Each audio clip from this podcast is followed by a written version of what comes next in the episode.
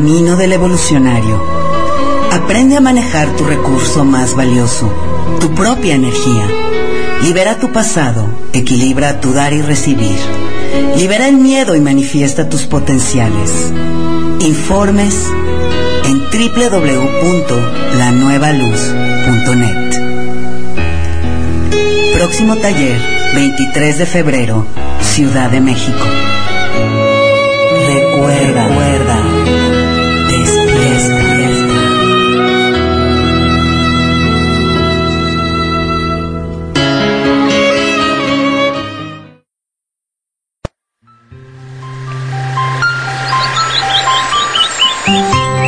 Despertando el Corazón Iluminado es el nuevo taller que ofrecen las enseñanzas de Drúmbalo Melquisedec a través de sus facilitadores.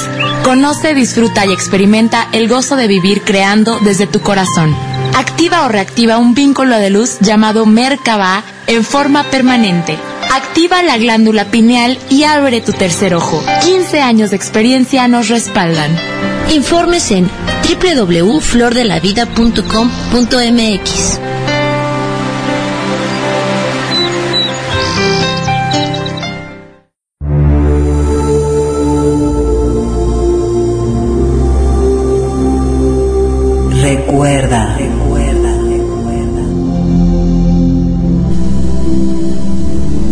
De integración. Regresa a casa, a la hora, a tu cuerpo, a tu conexión con tu presencia. Invítala a participar en tu vida diaria y permítele hacer los cambios que te lleven de vuelta a la alegría. Informes en www.lanuevaluz.net. Próximo taller, 24 de febrero, Ciudad de México. Recuerda, recuerda, despierta.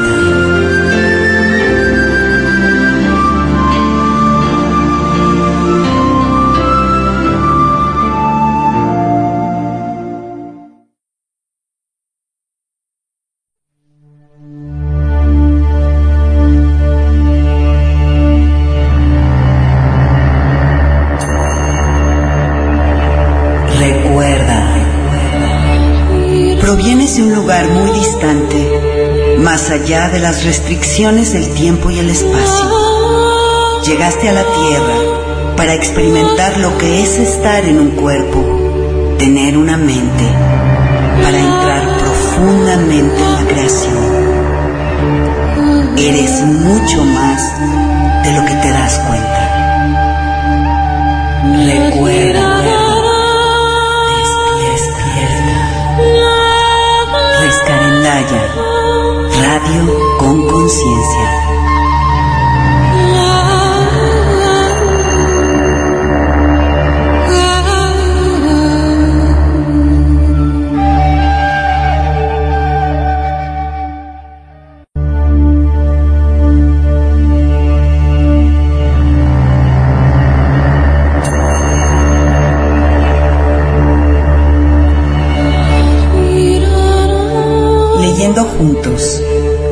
Los jueves a las 8 de la noche con Claudia Cuesta.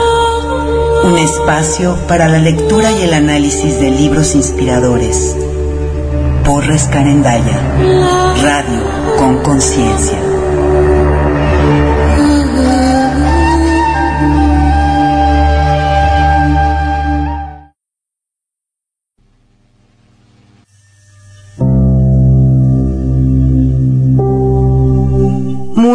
Noches, bienvenidos a Leyendo Juntos con Claudia Cuesta, transmitiendo por Rescarendaya Radio con Conciencia en la hermosa ciudad de Querétaro, México.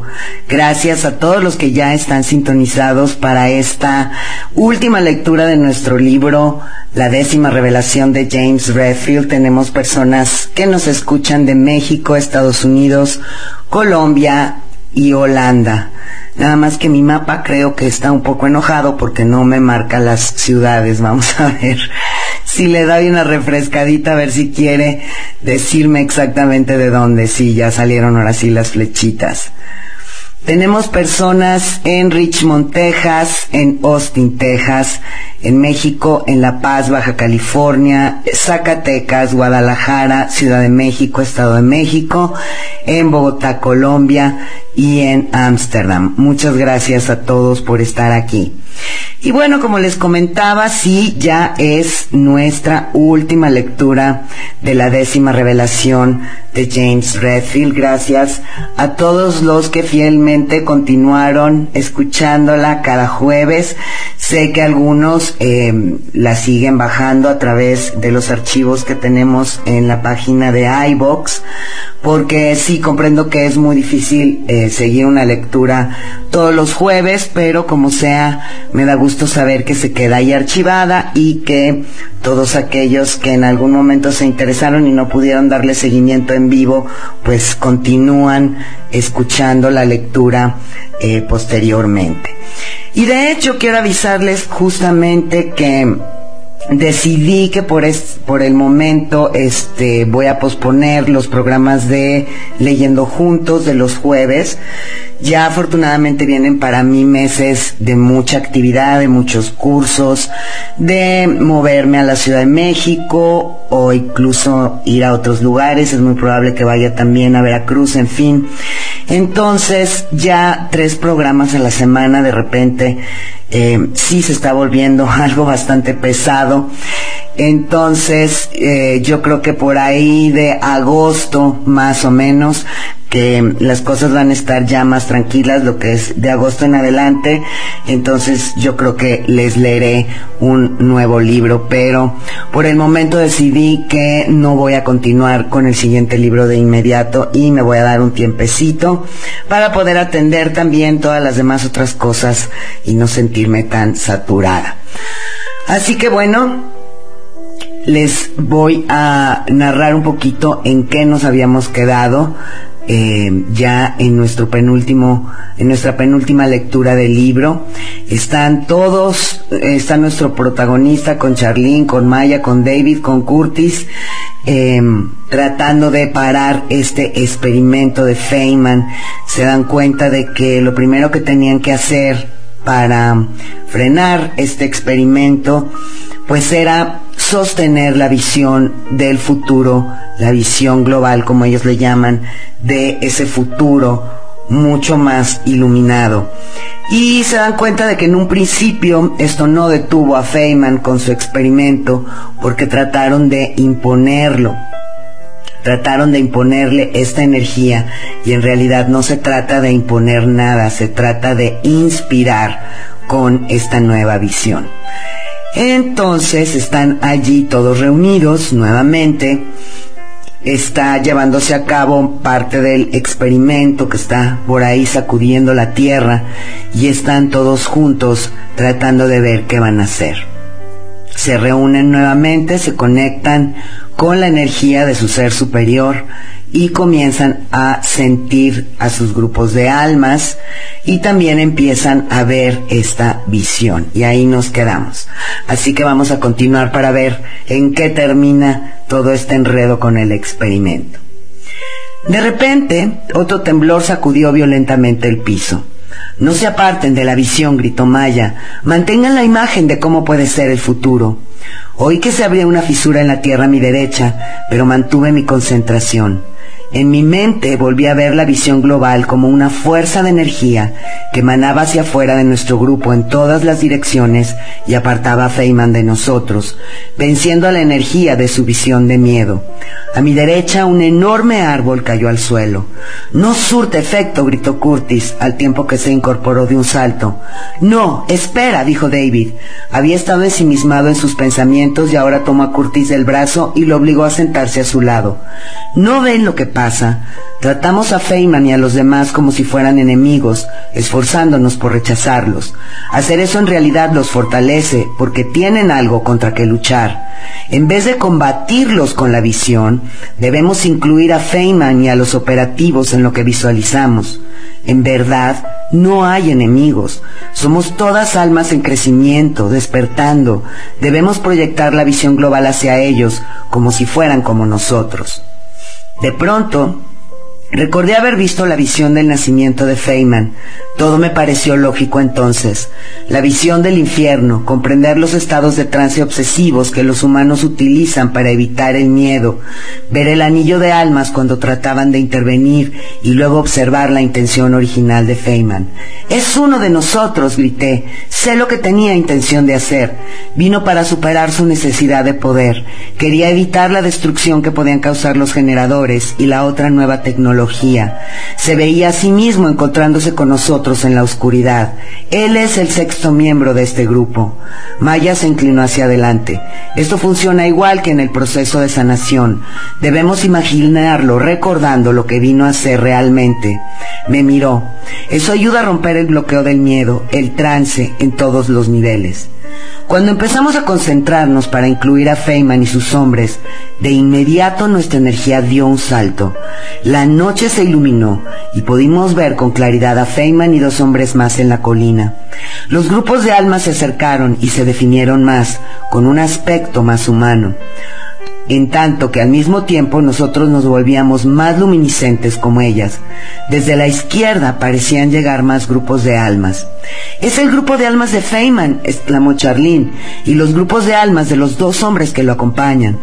Al aumentar la energía, el enorme holograma de la visión global volvió a rodearnos. Enfoquen a Feynman y a los otros como nos enfocamos nosotros, gritó Maya. Visualicen que recuerden. Me volví ligeramente y vi a los tres hombres. Feynman seguía trabajando con furia en su computadora y los dos hombres miraban. El holograma los rodeó a ellos también, en especial la imagen de cada persona despertando a su verdadero propósito en este momento histórico. El bosque quedó envuelto en un campo perceptible de un torbellino de energía ámbar que parecía pasar a través de Feynman y sus colaboradores. En forma simultánea, vi que los mismos haces de luz blanca que habían protegido a Curtis, a Maya y a mí aspiraban a los hombres, luego de lo cual las estrías blancas de luz aumentaban de tamaño y empezaban a irradiarse en todas las direcciones hasta desaparecer al fin en la distancia. Después de unos minutos, los temblores de la tierra y los sonidos extraños se aplacaron por completo. Una brisa arrastró lo que quedaba del polvo hacia el sur. Uno de los hombres dejó de observar a Feynman y se alejó caminando hacia los árboles. Durante varios segundos, Feynman siguió trabajando en su teclado hasta que al final lo dejó, frustrado. Miró para abajo hacia donde nos hallábamos nosotros, recogió la computadora y la balanceó suavemente con el brazo izquierdo. Con la otra mano sacó un revólver y empezó a caminar en nuestra dirección. El otro hombre, con un arma automática, lo siguió. No dejen ir la imagen, advirtió Maya. Cuando estaban a unos seis metros, Feynman apoyó la computadora y volvió a golpear el teclado con la pistola lista. Varias rocas grandes, aflojadas con los temblores, se soltaron y cayeron en la laguna. Tú no viniste aquí a hacer esto, dijo con suavidad Charlene. El resto de nosotros enfocamos su cara.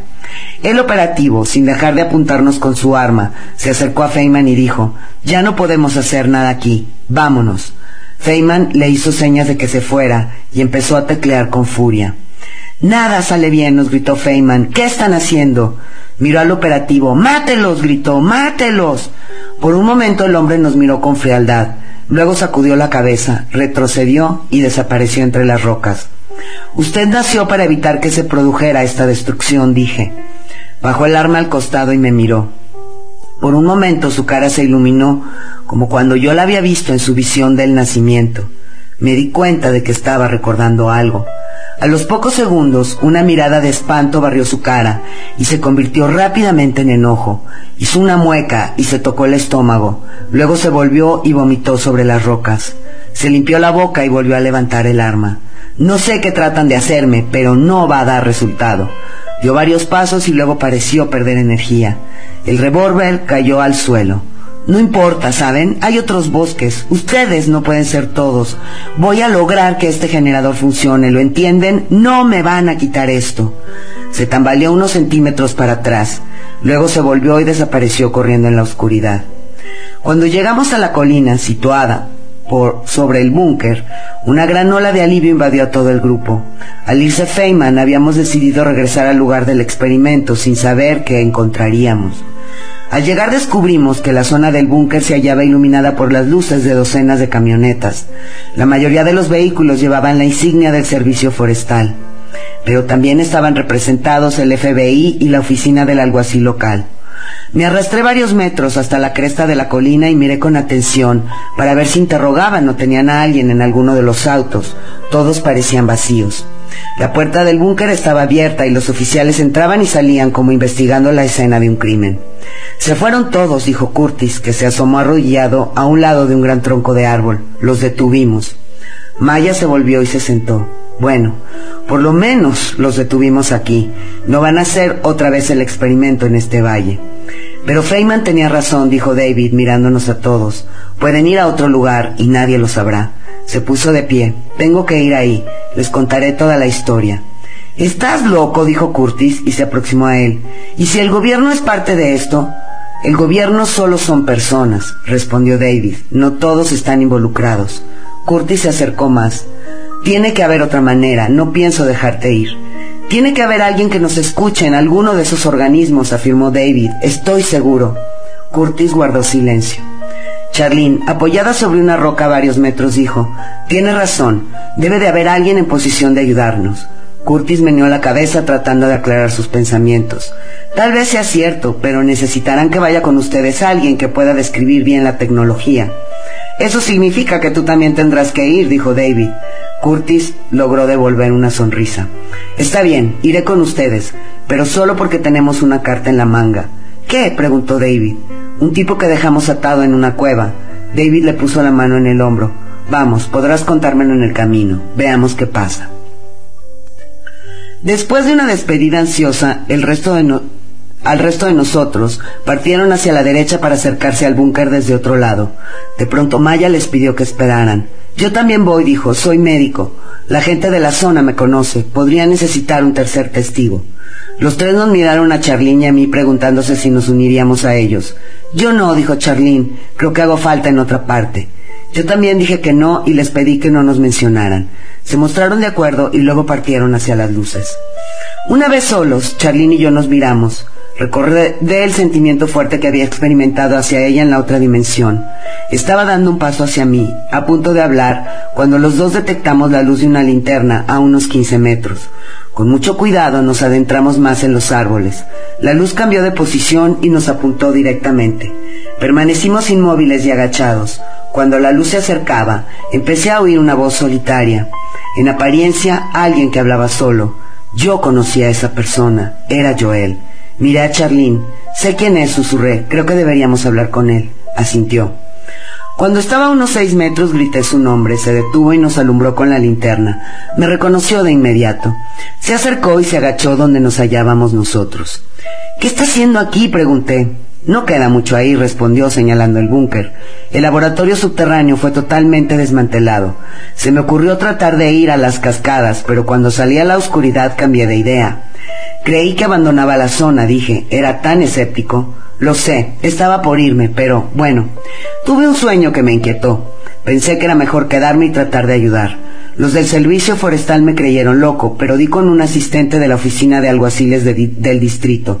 Alguien le había enviado un mensaje y vinimos aquí juntos. Fue entonces cuando encontramos ese laboratorio subterráneo. Charlene y yo nos miramos y luego le contamos brevemente el enfrentamiento con Feynman y el desenlace final. ¿Estaban causando semejante daño? preguntó Joel. ¿Hay alguien herido? No creo, respondí, tuvimos suerte. ¿Y cuánto hace que se fueron sus amigos? Apenas unos minutos. Nos miró ambos. ¿Ustedes no van? Negué con la cabeza. Pensé que sería mejor observar cómo manejan esto las autoridades, sin que lo sepan. La expresión de Charlín confirmó que pensaba lo mismo. Buena idea, dijo Joel, y volvió a mirar en dirección al búnker. Creo que es mejor que vuelva ahí para que sepan que la prensa está al tanto de estos tres testigos. ¿Cómo puedo ponerme en contacto con ustedes? Nosotros lo llamaremos, prometió Charlín. Me entregó su tarjeta, saludó a Charlín con la cabeza y se encaminó al búnker. Charlín me miró. Él era la séptima persona del grupo, ¿no? Durante un momento guardamos silencio, ensimismados en nuestros pensamientos. Luego Charlín dijo, Vamos, tratemos de regresar al pueblo. Caminamos durante casi una hora cuando de pronto oímos el sonido de pájaros cantando. Docenas de ellos, en algún lugar hacia la derecha. Amanecía y una niebla fresca se levantaba en el bosque. Vamos a hacer un corte musical y después continuamos.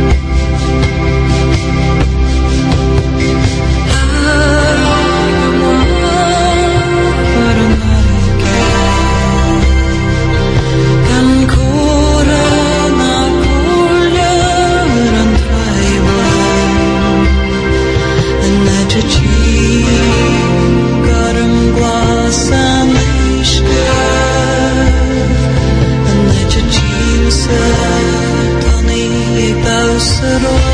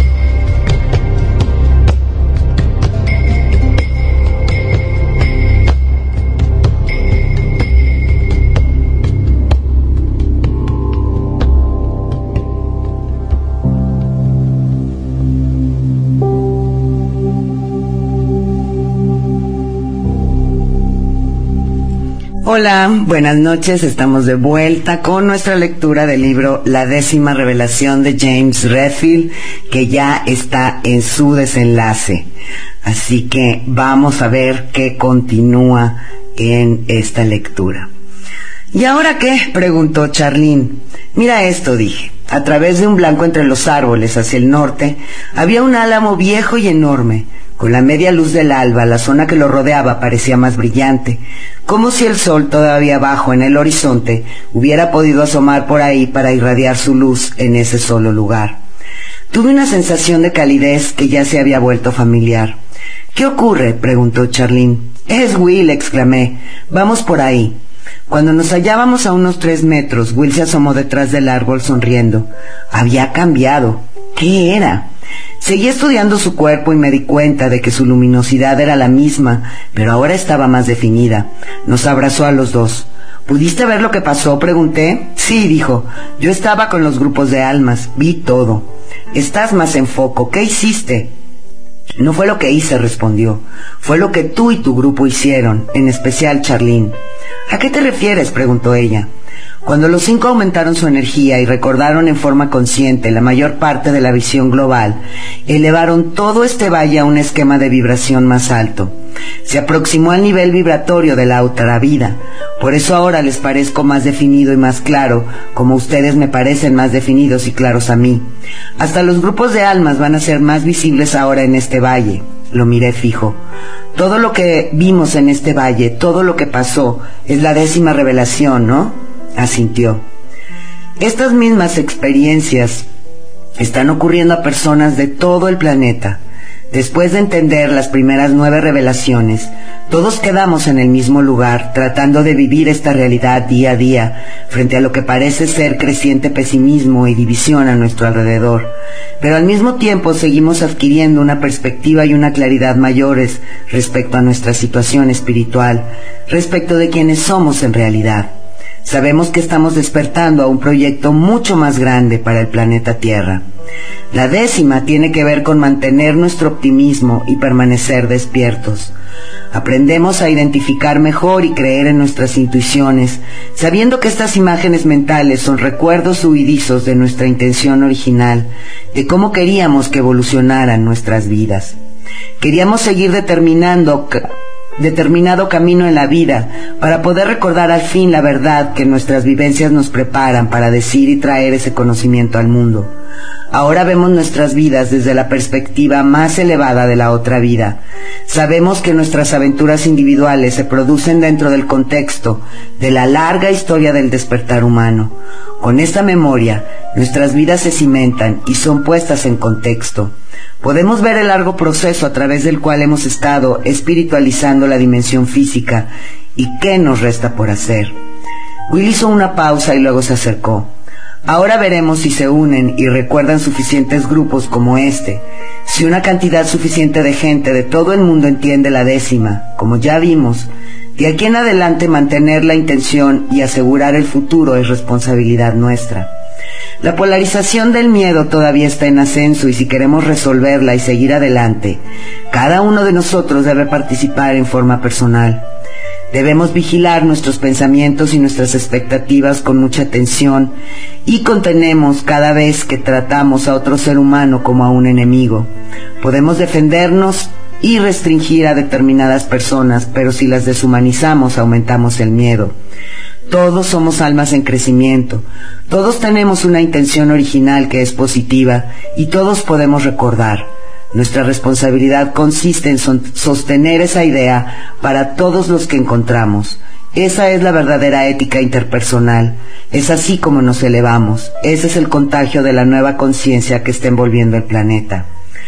O tememos que la cultura humana está destruyéndose o podemos sostener la visión de que estamos despertando. De cualquiera de las dos formas, nuestra expectativa es una oración que sale como una fuerza tendiente a provocar el fin que imaginamos. Cada uno de nosotros debe elegir conscientemente entre estos dos futuros. De pronto Will pareció sumirse en sus pensamientos. A lo lejos, contra el cerro lejano del sur, volví a ver los destellos de luz blanca. Con todo lo que pasó, dije, no te pregunté nada sobre esos movimientos de luz blanca. ¿Sabes qué son? Will sonrió, levantó las manos y nos tocó los hombros. Son ángeles, dijo. Responden a nuestra fe y a nuestra visión y hacen milagros son un misterio hasta para los de la otra vida. En ese momento me capturó la imagen mental de una comunidad en un valle muy parecido a este. Allí estaba Charlene y otros, entre ellos muchos niños. Supongo que a los ángeles los entenderemos más adelante, continuó Will, mirando hacia el norte como si viera su propia imagen. Sí, estoy seguro. ¿Vienen? Miré a Charlene cuya mirada me confirmó que había tenido la misma visión que yo. Creo que no, respondió. Ahora no, agregué. Sin decir una palabra, Will nos dio un breve abrazo, dio media vuelta y se alejó. Por un instante sentí el impulso de llamarlo, pero lo dejé ir. Comprendí que este viaje todavía no había terminado y tuve la certeza de que muy pronto lo volveríamos a ver. Fin.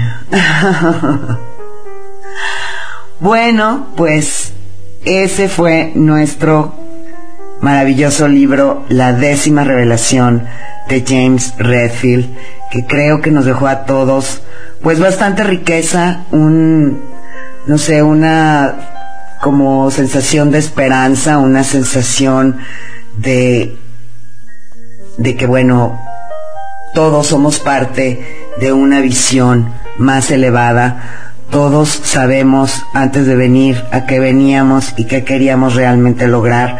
Y todos estamos despertando a quienes realmente somos y a lo que realmente venimos a hacer.